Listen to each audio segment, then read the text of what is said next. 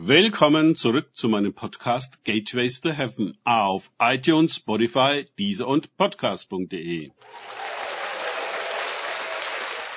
Mein Name ist Markus Herbert und mein Thema heute ist Schule der Macht.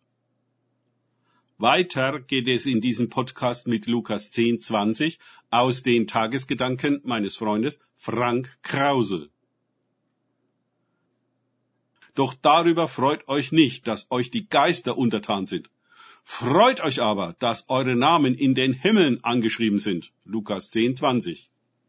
Trotzdem die Jünger mit Begeisterung die Erfahrung der Macht in Jesu Namen gemacht haben, was ich für die Missionsarbeit als grundlegend halte, lenkt Jesus ihren Fokus von der Macht auf Erden weg und hin auf ihre Registrierung im Himmel dass ihr Name dort bekannt ist, ist viel wichtiger und erfreulicher als alle Überlegenheit über die dämonischen Mächte.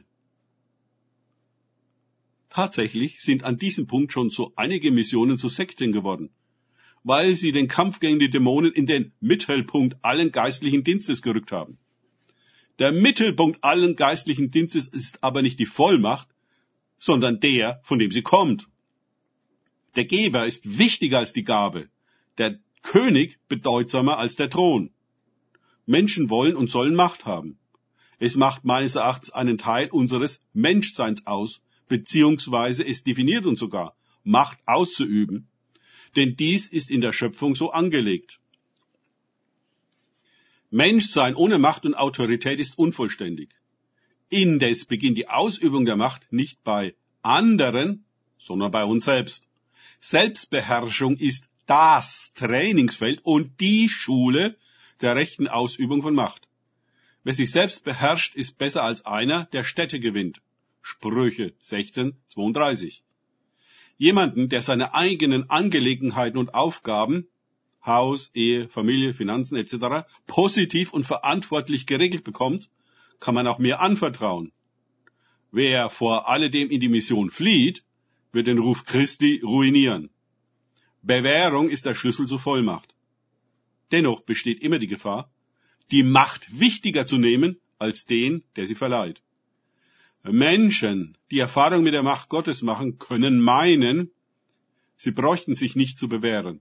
Sie könnten die Lektionen der Selbstlosigkeit überspringen und gleich ganz oben mitmischen, weil sie so großartige Gaben haben und charismatisch rüberkommen. Vielleicht werden sie sogar von anderen bewundert und erhoben. Aber lieber ein Fingerhut voll Bewährung als ein Eimer voll Macht und Anmaßung dabei. Es sind zumeist die Unbewährten, die wie der Elefant im Porzellanladen ein Meer von Scherben hinterlassen und sie nicht einmal des Schadens, den sie anrichten, bewusst sind. Auch gibt es Organisationen, die sich gewaltige Autorität anmaßen, weil sie Papst oder Luther sind. Manche tragen in ihrem Namen gleich den Begriff international, selbst wenn sie kaum eine nennenswerte Versammlung halten können. Gott verleiht aber Vollmacht keinen Organisationen, auch wenn sie sich Gemeinde international nennen, sondern ausschließlich Menschen. Die können zum Zwecke der Erfüllung ihrer Aufgabe durchaus eine Organisation betreiben. Aber die hat in sich keine von Gott legitimierte Vollmacht verschwinden die bevollmächtigten Boten, gehen auch ihre Organisationen ein. Das halte ich für sehr wichtig. Eine Organisation ist kein Mensch, aber nur Menschen sind Gottes gegenüber. Hier wurden in der Kirche und ebenso in der Missionsgeschichte meines Erachtens bereits große Fehler gemacht und übermächtige Institutionen aufgerichtet, die eine Art Eigenleben wie auch eine Eigenmächtigkeit entwickelten, die dann geradezu teuflische Züge annahm und die Menschen für ihre Zwecke benutzte, ausbeutete und fremdbestimmte. Das sind nicht die Kennzeichen des Reiches Gottes und der Charakterzüge Jesu. Danke fürs Zuhören. Denkt bitte immer daran, kenne ich es oder kann ich es? Im Sinne von erlebe ich es. Erst sich auf Gott und Begegnungen mit ihm einlassen, bringt wahres Leben. Gott segne euch und wir hören uns wieder.